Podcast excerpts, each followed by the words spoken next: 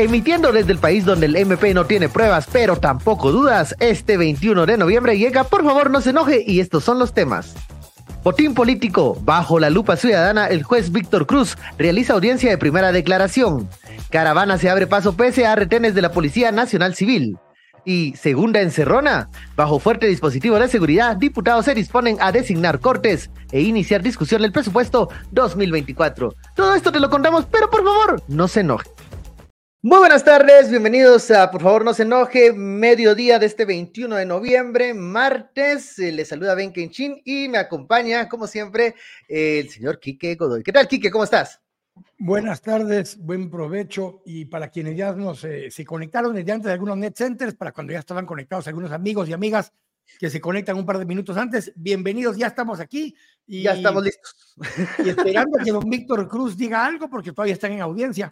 A ver, y la está haciendo difícil, la está haciendo emocionante, la está haciendo de película porque eh, entró hace como unos 20, 20 30 minutos a, la sala de la audiencia, eh, no permitió el, ingreso de periodistas, entonces no se puede... Pero, no estaba bajo reserva, ¿o sí? No estaba bajo reserva. No estaba bajo reserva, pero eh, bueno, yo creo que este es, esta excusa que mm, recurrentemente presentan es que hay muy poco espacio, hay fuerte presencia de compañeros, colegas periodistas siguiendo esta audiencia, pero se puede ver detrás de los, eh, estos como, estas como ventanas que hay adentro de, tribunales. Lo malo es que no se puede escuchar del todo. En estos momentos ya podemos, podemos ver a lo lejos que está el juez eh, Cruz pues hablando. Eh, y bueno, va a decidir qué va a pasar con estas seis personas que llegaron a la, a la audiencia, al tribunal, y eh, si serán ligados o no a proceso. Eh, recordemos, esto es por el caso eh, Toma Usac, botín político, en donde han sido objeto de varios señalamientos de muchas, muchos áreas grises y, a ver, y documentos que luego dicen que cuando no les son convenientes, que no son importantes, pero que ellos los muestran y los, los pues, los quieren dar como argumentos, como eh, apoyo legal de lo que están haciendo. Me refiero al tortuoso informe del peritaje del INASIF, en donde se hizo una, un análisis de, la lingüístico de lo que eh, de los mensajes y también de declaraciones de los implicados para ver si estos estaban eh, pues motivando, impulsando, tratando de, de convocar voluntades para que se tomara la USAC, que ahora, ahora lo sabemos, esto es como la trilogía Star Wars, ¿no? O sea, en el segundo sabes quién es el papá de y, y, todo, y que en el tercero saben que son hermanos, y bueno, resulta que, que la toma de la USAC no era para que Jordán eh, era, era para Bernardo. Wow, entonces, eh, plot twist, así de genial. Y bueno, eso es lo que quieren tratar de explicar con estos, eh, con estos peritajes, que no se les da mucho. Y bueno, hoy vamos a ver qué, qué pasa con el, eh, con el juez. Pero sabes que, no va mucho más profundo, porque realmente, eh, a ver, hay unas personas que están, que trabajan dentro de INASIF, pero normalmente para cosas para los que no tienen especialistas adentro de INASIF, pues piden peritajes de externos, como a veces de los juzgados se Uno de estos peritajes lo hizo una persona externa, que no forma parte del equipo técnico de INASIF, sino que le pidieron el peritaje, le, contrataron a la persona para hacer el peritaje eh, y eh, ahora están amenazados. La encargada del laboratorio, la persona que hizo el peritaje y otra persona más que terminó de describir o hizo el informe, están amenazados. Pero qué, pero qué no, o sea, ¿por qué no, porque no, no, es que les van a dar el premio, no es que les van a dar el premio por agradecimiento, sino que están amenazados y no que los van a echar, porque como te digo, la que hizo el peritaje ni siquiera trabaja ahí, pero ya saben quién es y las van a empezar a sacar en esas fotos que empiezan a sacar que ya esto cuando lo compraste y que tu madre no sé qué. Tal vez deberían de comenzar a pensar quiénes integran el equipo de trabajo de los casos, porque quien adjuntó el expediente y quien muestra en la exposición ese peritaje, pues son ellos. Entonces, eh, ni modo que uno va a decir, mire, y eso que está ahí. Mm, pues, pero ahora dicen que no vale de nada. Y en, el, y en esa conferencia de prensa hasta lo resaltaron y lo publicaron y lo adjuntaron a su, porque de hecho los primeros pedazos del informe lo compartieron los mismos del MP. Luego, como dijimos ayer, prensa libre. Pues ya lo verifica. No, Raúl, ¿cómo se llama este muchacho? Eh, bueno, el de prensa libre, eh, él fue el que lo consiguió, lo compartió y a todos muchos lo tenemos. Y al revisarlo te dabas cuenta de un montón de otras inconsistencias que no cuadran con la tesis principal del Ministerio Público. Entonces ahora se enojan y empezaron a amenazar a los que tienen plaza adentro y a la persona que hizo el peritaje que es externa. Yo creo que ellos no han eh, dimensionado que el seguir amenazando a los eh, empleados del MP va a generar más, eh, más roces y esto puede provocar más filtración de información que a ellos no les conviene que se conozca. cuando se preguntó al Departamento de Comunicación sobre la veracidad del informe, que lo, ellos lo confirmaron, también se les preguntó sobre si era esto el resultado del peritaje, no les era pues conveniente, no les era favorable. Eh, ¿qué, otros, ¿Qué otras pruebas tenían? ¿Qué otros uh, señalamientos o, argumentos? Eh, Pantaleón, el encargado de comunicación, dijo que hay más, pero que no los puede dar a conocer. Pero ¿sabes qué es lo peor? Los tres informes que hay, el del Ministerio de Cultura y Deportes, el de la misma USAC, y hay un tercer peritaje, creo que es de INASIF, acerca de los daños. En muchos de los casos, el, los informes dicen que los daños son por desgaste, por falta de mantenimiento, y porque no se les eh, atendió oportunamente. Ahora, de eso, a que hayan habido destrozos, hay una gran diferencia. Ahora, si vamos a ir a que son daños por falta de mantenimiento, madre mía, hay como 50 mil funcionarios que van a tener que pagar cosas porque por falta de mantenimiento hay escuelas, hay hospitales, hay eh, eh, unidades del sistema de salud, eh, unidades de la policía, patrullas, comisarías, subestaciones que no han tenido mantenimiento. Entonces, si el detrimento lo vas a poder justificar por falta de mantenimiento, van a terminar presos un montón de cuates en el gobierno, pues. Yo creo que, a ver, em, cuando lees el informe de las instalaciones, incluso hay algunas, em, algunas descripciones que califican como daño moderado o crecimiento de hierba, por ejemplo, que no sé, entonces... O mucha em, hojarasca que no ha sido levantada. Claro que, bueno, se entiende porque estaba desatendida la, la instalación, pero aparte, y un, algo que ha llamado la atención y algunos lo han señalado, es que tampoco se inició ninguna investigación sobre el hecho que origina eh, la toma de la, de la, Universidad de San Carlos. Eh, a pesar de haberse hecho estas denuncias públicas sobre cómo se manejó el momento de la votación y el momento de los electores en el Parque de la Industria, incluso cómo hubo ahí algunos enfrentamientos entre los estudiantes y fuerzas de seguridad, de eso no hay nada. Pero eh, de eso no hay investigación. De eso no hay investigación, no hay nada de malo, no hay nada de malo que aunque hagas fraude. No hay nada de malo que, ajá, que no permitas el ingreso de otros electores en un momento en donde eh, quieres acelerar el proceso para obtener el resultado que estás buscando y además eh, que también se han denunciado amenazas y agresiones eh, físicas de parte de grupos que están o que son cercanos al rector Mazariegos. Ya pasó en el desalojo del de, CUNOC, en donde a palazos sacaron a los, a los eh, estudiantes de la resistencia. Entonces digo yo, bueno, está bien, tienen su línea de investigación sobre este caso, pero ¿qué pasa sobre los otros? O sobre Mazariegos, que en este momento les está pasando el chivo para ver cómo pueden ayudar en la causa de, de entorpecer la toma la toma de posesión de Arevalo, la transmisión de mando, eh, a él no lo van a tocar, a él no se le va a señalar, a él no se le va a llamar a declarar, mire cómo es que usted ganó eh, o cómo es que hay denuncias de que usted no dejó ingresar a ciertos electores en el momento de la votación en Parque Como ya están enojados los chicos y están atacando en los senatos también, ya votaron en live de Facebook, que por favor no se enoje, pueden migrar a mi página eh, de, temas y debates, ahí también está el live de Facebook, también está el live de Facebook en, en mi página, en mi fanpage de temas y debates, está en YouTube, así que pueden migrar a las otras redes, porque pues esto pasa cuando, cuando pues, a pesar de que les pedimos que por favor no se enojen, cuando se enojan.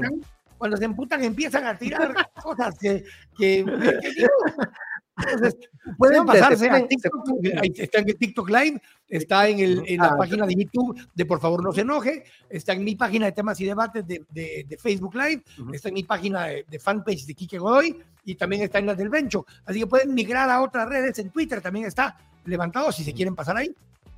Bueno, pensando en eso, es que estamos en varios lugares para que ustedes puedan eh, siempre seguirnos esta media hora de, por favor no se enoje, por eso también les pedimos que le dé like, se suscriba, lo distribuya, porque están bravos, están como, en todo caso, Cuando lo subamos en podcast, lo pueden oír en podcast, porque ese sí, pues, va a estar disponible más tardecito. de, que nos van a escuchar, nos van a escuchar. Así que bueno, estamos. Eh, que se van a seguir emputando, por, se van a seguir emputando. Por votarnos, este like, pero vamos a seguir adelante. Que nos han estado atacando desde el fin de semana, eh, sí, pero aquí no, no, aquí la, a ver, la terapia es no enojarnos, porque el que se enoja pierde. Y los que están perdiendo son ustedes, así que mejor no, no sigan, no sigan perdiendo de más. Bueno, a todas las personas que nos están mandando mensajes de Hoy hay cinco personas que están en esta primera audiencia. Una de ellas, obviamente, está. a ver, hagamos. hagamos está Marcela Blanco. Es eh, Marcela. Que sí, está Marcela Blanco, está eh, Rodolfo Chan, el ingeniero Chan, eh, Alfredo el Weber, sí, eh, Eduardo Antonio Velázquez, Guayo, Guayo Velázquez. Y está también Javier de León, que yo quería hacer énfasis ahorita porque se ha hecho mucho énfasis con Marcela Blanco. Hemos hablado también, hoy en la mañana estaba otra vez ahí cantando y muy huelguero de Guayo Velázquez, Rodolfo y, el ingeniero Weber también apoyándolo, pero yo quería hacer énfasis hoy en Javier, porque hoy hubiera sido su graduación. Hoy se graduaba Javier de la Universidad de San Carlos de Guatemala, nos ha representado varias veces en Olimpiadas Mundiales de Física y de Matemáticas, cosa de la que no saben estos muchachos que están bloqueando, pero eh, hoy sería su graduación y en vez de estarse graduando, pues está graduando en otro nivel en esta audiencia eh, donde lo quieren ligar a proceso por haber sido una de las voces que el sector estudiantil mantuvo vivo durante todo este proceso. Eh, y eso es lo que, lo que pues sí lo incomoda a uno, que eh, tengan a tres catedráticos universitarios, eh, un decano, un exdecano, director del SEUR y el ingeniero Weber, que los tienen ahí, que los tienen ahí en, esos, en ese momento, en esa forma. Y, sí, que los tienen en ese momento perseguidos a la par de Marcela Blanco y a la par de Javier. Entonces, eso es lo que sí dice uno. ¿Y por qué? Y para mientras hay denuncias profundas contra funcionarios del actual gobierno o de gobiernos anteriores y, los dejan eh, libres y les claro. los casos y se huevearon pisto de Odebrecht y de un montón de otras obras y eso no importa. Y no importa, y se quejaban de que el MP era selectivo, de que el MP tenía una agenda política eh, que estaba dirigida por Naciones Unidas. Eh, bueno, uno esperaría que entonces las cosas, si esos eran los señalamientos, se iban a enderezar, pero se enderezaron para el otro lado, o sea, se volvió una policía secreta, siempre le digo, la Gestapo de Gerona. Entonces, y lo malo es que es una Gestapo muy mediocre, y eh, se enojan porque se les señala estos vacíos que ellos mismos dejan, que ellos mismos han dejado eh, y no han, no han podido cubrir. Este caso, mm, eh, Quique, hubiese pasado desapercibido, no se hubiese eh, tenido alguna relevancia, si no es porque lo están instrumentalizando para que para el último objetivo que no se les termina de, hacer realidad, que es buscar un, es un argumento legal que permita levantarle el antejuicio al presidente electo y eh, pues obstruir la transmisión de mando. Ya lo dijo Estados Unidos, siguen ustedes. el encargado de la embajada americana dio una declaración bastante directa al decir, seguimos viendo que hay gente que está como que... Que no entienden, que no entienden. Que, no, entienden, que no entienden. Todavía les dice, esperamos que entiendan, porque si Guatemala se vuelve antidemocrática, la relación entre los dos países no puede ser la misma. O sea, todavía les está diciendo parte de la dinámica es que hoy están persiguiendo, estos realmente, hay algunos más eh, recientemente, son literalmente presos políticos, porque no están presos por acciones concretas. El argumento es, no, es que hubo daño material al patrimonio cultural y demás, pero cuando leen los tres informes, no es contundente en ese sentido. Hubo más daño en otros momentos, en otras actividades que han habido, eh, no solo en la Universidad de San Carlos, pero en el centro histórico. Todavía me recuerdo, y lo hablamos cada vez que hablamos de esto, a Nancy Cinto sí la vincularon con el caso de los daños al Congreso de la República, pero a los militares que hasta le prendieron fuego a carros adentro del parqueo y agredieron diputados ahí adentro, ahí están tranquilos, a ellos no les han hecho nada. Mira los señalados de los destrozos que se realizaron en la plaza central. En el la que hizo la MUNI, de ese, no sé, de la claro, que hizo la MUNI, que ahora van a tener que volver a hacer otro igual, el mismo precio. Pero bueno, salieron, salieron libres, así, tal cual. 300 creo que pagó el, fianza la otra persona. O sea, hay una desproporción en cómo se están manejando las acusaciones. Pero lo más, a ver, lo más eh, preocupante es cómo lo está recibiendo el organismo judicial. los tribunales. Si la acusación es risible, si el caso no tiene sustento, si el fiscal no sabe preparar su carpeta, pero lo preocupante es que el juez, en lo que estamos viendo, ha estado dando luz verde. ¿Qué va a hacer el juez eh, Víctor Cruz en este momento? Eh, va a seguir con, con, estos escenarios. Hablábamos de los escenarios antes de, antes de iniciar el, el programa para que le quiten el, eh, el, antejuicio a Bernardo, es importante que los liguen a proceso. Para o sea, hay, cuatro, hay cuatro cosas que pueden suceder. Digamos, hay cuatro escenarios que podrían suceder. Una es que los liguen a proceso, pero les den libertad, eh, eh, una, una, medida sustitutiva, porque no llena las causas para dejarlos ligados a proceso. Un segundo es que no los liguen a proceso y los dejen libres completamente y digan aquí ya no hubo nada. Un tercero es que los liguen a proceso, pero no les den medida sustitutiva que vayan a, y, la, y, la, cuarta, en todo caso, es que no resuelvan hoy, sino que lo que estiren más y les den audiencia la próxima semana.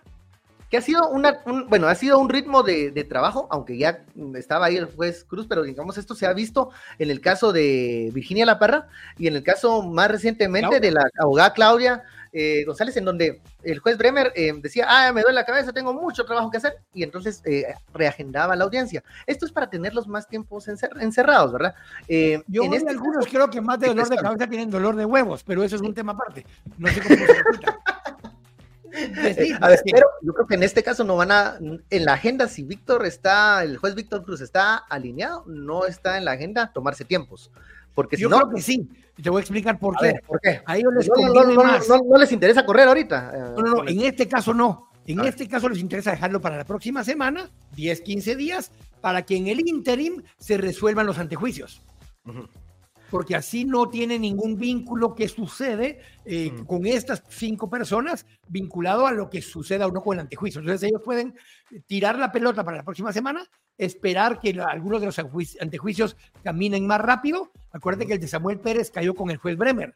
Así es, que ha favorecido el juez Mopo, enemigo de la prensa. Resuelven esos antejuicios antes y después regresan con estos cinco. Y ya en ese caso les pueden dar medida aunque a los demás no les den medida. Entonces, eso es parte de un proceso, de un, por eso te dije que hay cuatro opciones que pueden suceder en todo esto. Y la cuarta, es a la que yo le he puesto más un poco hoy, es a que no resuelva hoy el, el Víctor Cruz y el juez diga que por alguna razón, que, hay, que son muchos los implicados, que no dio tiempo a escuchar. Va a necesita más informes o bla, bla. Que, salir, que si salen muy tarde hace frío, o hay tráfico, o va a llover.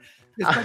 Ahora, si fuera el juez Víctor Cruz old school, o sea, lo que ya nos tiene acostumbrados, va a ser, los va a ligar a procesos y los va a mandar a, a prisión preventiva. A prisión preventiva. Esto, creo yo.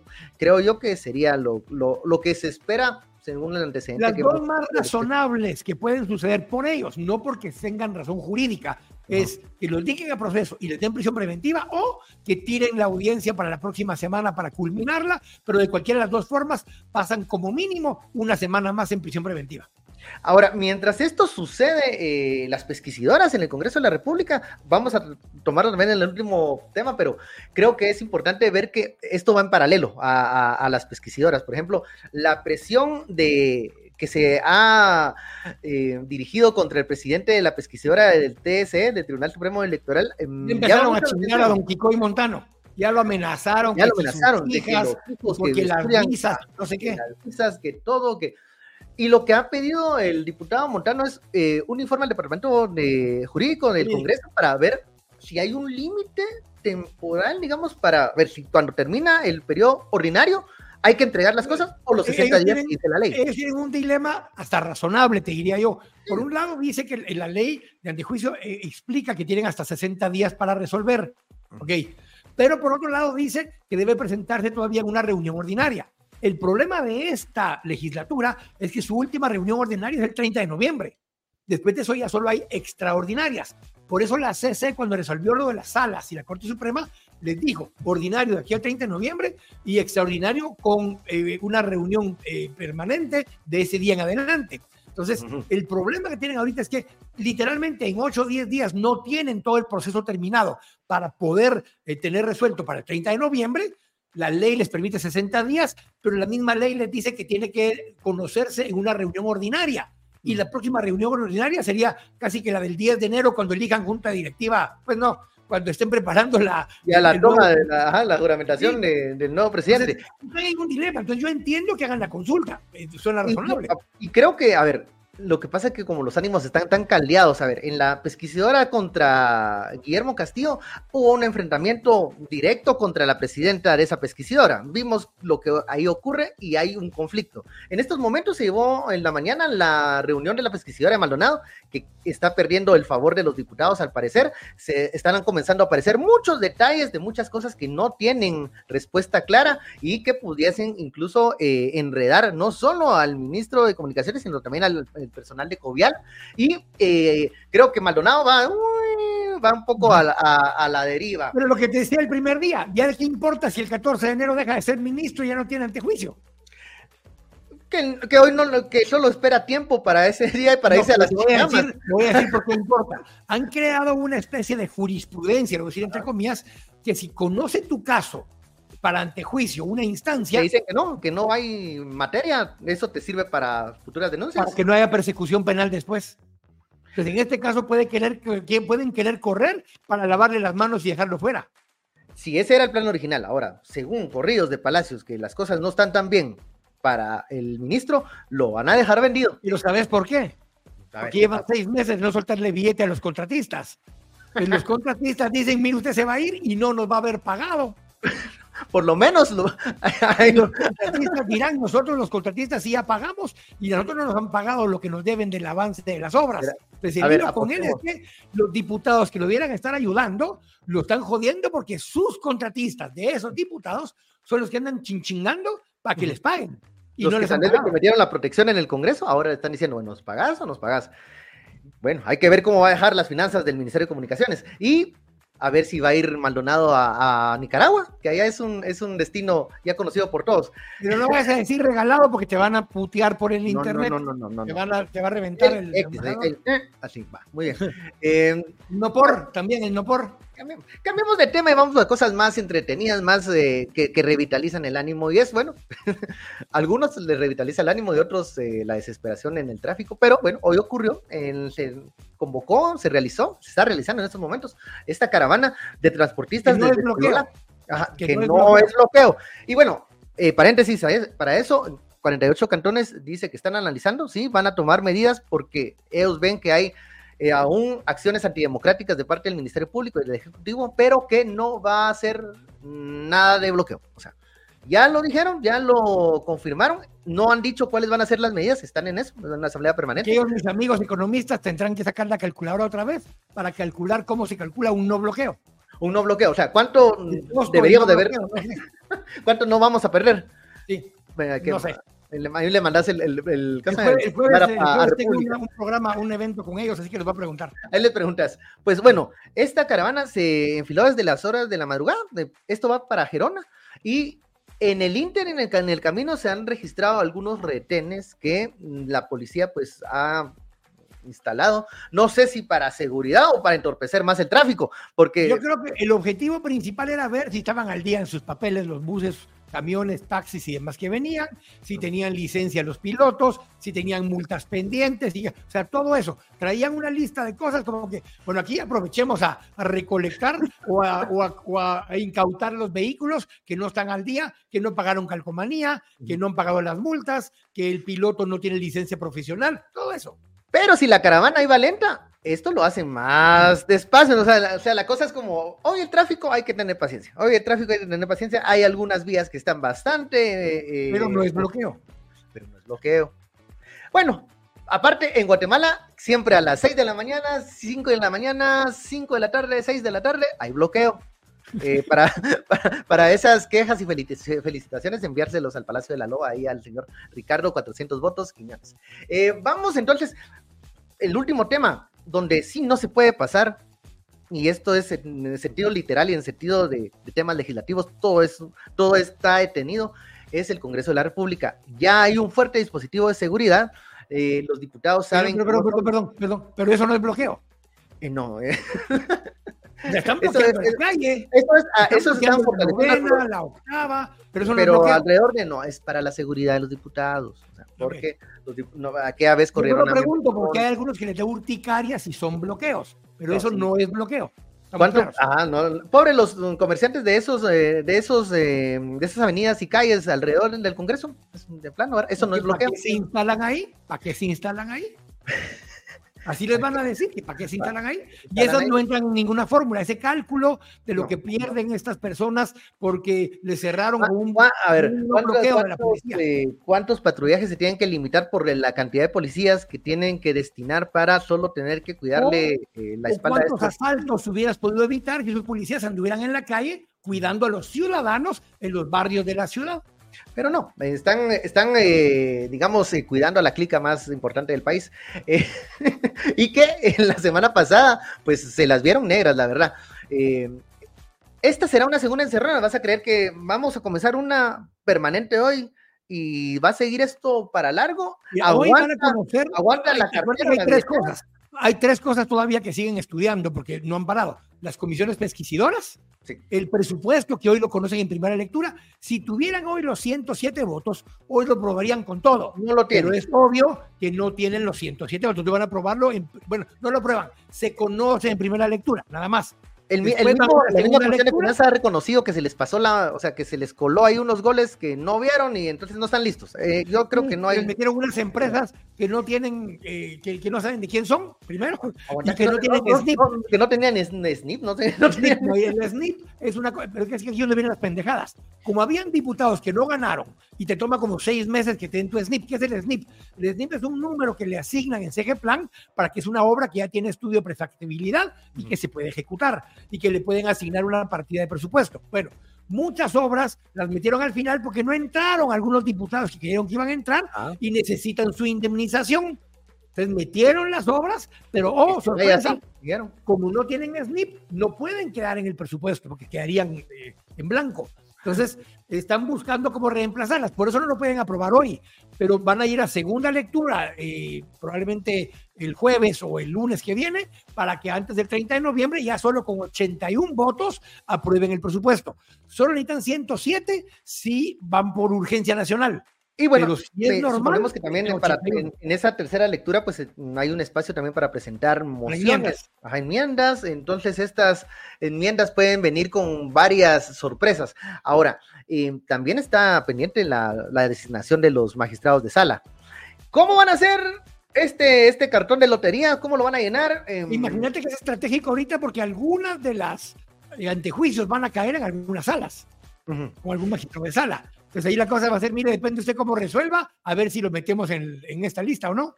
¿Y ya estarán los listados completos? No lo sabemos, no lo, pero bueno, es el punto que sigue en agenda. Lo que eh, creían que iban, lo que creen los expertos que siguen el tema legislativo, es que van a eh, querer meter el presupuesto en la permanente para que se vaya todo amarrado.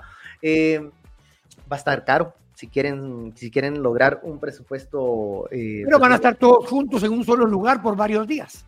Sí, o sea, ajá, o sea, ciudadanía. No llamado a nada. No estamos no llamado a nada. La novena y la octava van a estar, porque sí, van a estar. Mm, yo creo que Gerona, pues, Doña Connie ya, se, ya está cansada de verlos en Gerona, entonces pudiesen instalarse un par de días nada más ahí por, por, por la novena, si quieren. No estamos diciendo nada, pero ahí van a estar todos. La mayoría. Bueno, ya no, no hemos dicho nada. Eh, dice un comentario, de, vamos a dar lectura sobre eh, la, pesquisidora del TS, dice Edwin Antonio López. Montano también dijo que los expedientes son extensos y que no se puede hacer a la carrera. Y es que recordemos que esta es una, una en ocho, ¿no? Es una... Es, una es, es otra estupidez, que es otra estupidez, pero bueno. Vaya, entonces digamos que tiene, tiene también elementos de mm, razón de que sí, no es como que estés conociendo el expediente de un solo funcionario. Ahora, eh, ya está. hay un tema adicional. Hay un tema adicional. Acuérdate que hay un amparo pendiente, por lo menos uno, que son los tres suplentes y Blanca Alfaro interpusieron amparo que ellos no debieran estar ahí. Entonces ahí tenés otro lío adicional, porque aunque es una sola comisión, los ocho tienen acciones distintas en el proceso. Pero un amparo te puede detener la, toda la pesquisidora. O sea, ahí la, la, la, lo, no iba a decir una palabra, pero mejor con esto que nos, que nos bajaron, eh, la, eh, incurrieron en un error. Eh, en eso porque pueden detener toda la pesquisidora. Ahora, ayer sale un comunicado de, los empresarios en donde llaman a, pues, a, los, a, los, magistrados a que eh, resuelvan de una manera eh, pues, correcta, pegada a derecho. Eh, ¿Están mandando el mensaje por estos amparos que están pendientes, por estas acciones que puedan llegar? Yo creo que hay dos cosas. Acuérdate que es los primeros casos que está conociendo la nueva corte. Ajá, o sea, ¿cómo se va a estrenar la corte? Bienvenidos, bienvenidos, les dijeron, buena onda, pasen adelante, ahí les encargo que se lleve a cabo la transición no sabemos a quién queremos que le entreguen el cargo el 14, solo Porque queremos no pueden decirlo, que no lo pueden decir, solo es el presidente. Es como Voldemort, como Voldemort, ¿verdad? Es el innombrable. Ah, tres veces, dicen Arevalo tres veces y aparece, Dios guarde, da miedo. Me expropia algo. sí, entonces no lo mencionan, pero le piden a, a, las cortes que resuelvan basado en derecho. Lo que no han entendido es que ahorita ya nada se resuelve basado en derecho, se resuelve basado en lo que se da de chingada gana para cumplir con sus objetivos. Entonces, pedirles que se resuelvan en derecho es como que le escriban una carta a Santa Claus. es, una, es, un listado de buenas intenciones cuando sabemos que ahora lo que cuenta es el apoyo político. Y no es lo mismo que digan, ah, resuelvan apegado a derecho, a que llamen a las cosas por su nombre, mm, señalen lo que no creen que está correcto y si te dicen la cuenta públicamente de ese apoyo que parece que tiene hubo, un par de comunicados eh, aparte, por aparte por aparte, que entidades que también se sumaron a ese comunicado, pero que hicieron otro comunicado por aparte, donde sí fueron más contundentes en algunos casos y donde sí mencionan a Bernardo y a Karin con nombre y apellido. Y es que ahí se ve, a ver, el, comunicado este, pues sí lo publica Casif, pero abajo salen los, los todos los logos de otras instancias que también y aparte están como esto es como bueno esto es lo que acordaron los la asamblea, todos, pero yo me quedé con ganas de decir algo más, entonces voy a salir de mi, de ese comunicado y voy a decir lo que de plano, ahí se evidencia que no fue consenso que se dijeran esos nombres. O sea, aún no hay consenso. Aún todavía, todavía están en, ese Ahorita mismo el quórum eh, publica, dice? que Enrique Montano, Don Quicoy, el diputado, presidente de la Comisión Pesquisidora de los Magistrados del TSE, propuso un cronograma de trabajo con base en la ruta que se usó para uno de los antejuicios contra Jimmy Morales. Ahí, perdonen, el término más técnico es cabrón Don Quicoy, ¿verdad? Porque fue a buscar algo de alguno que habían hecho. Un precedente. Y, y ese informe propone que el antejuicio contra el TSE sea trabajado en un periodo de 55 días. O sea, la próxima legislatura lo termina, pues. Eh, obviamente le van a decir que no los de la comisión, pues, pero. Obviamente, ajá, pero hay alguna, o sea, eh, yo creo que va a suceder algo como lo que pasó con Andrea Villagrán, que los votos se van a marcar. Eh, no recuerdo ahora quiénes son los otros integrantes de la, de la pesquisidora, que pudieran ser cuatro contra uno, como fue contra Andrea, no, no, lo, pueden, Creo que en este caso va a ser 3 a 2, que igual la pierde, pero el, el, hecho es de que el proceso va a continuar, porque mientras no se pongan de acuerdo en una agenda en particular y mientras no empiecen el proceso, lo que va a pasar es que de todos modos, como le pidieron la opinión... Cuando la gorda, cuando el amparo se resuelva en algo, puede que ya lo... Todo ahí, ahí tendrán todo otra vez, pero cuando jurídico les diga, miren, sí hay que respetar eh, eh, que tiene que ser en sesión ordinaria, la respuesta puede ser perfecto. Como son 60 días y hay sesión ordinaria, entonces que lo conozca sesión ordinaria en enero. En enero. O sea, si, quieren que sea en sesión ordinaria, nítido, pasémoslo a enero. No hay clavo. Eh, primeros días de enero se convoca, llegan, están más en, en función protocolaria, pero, pero hay sesiones. Ahora, ahí pueden terminar de conocer. Este antejuicio ahorita tiene un sabor distinto a lo que puede tener en enero 20, en enero 25, donde meh, o sea, no, pero ponete en enero 10.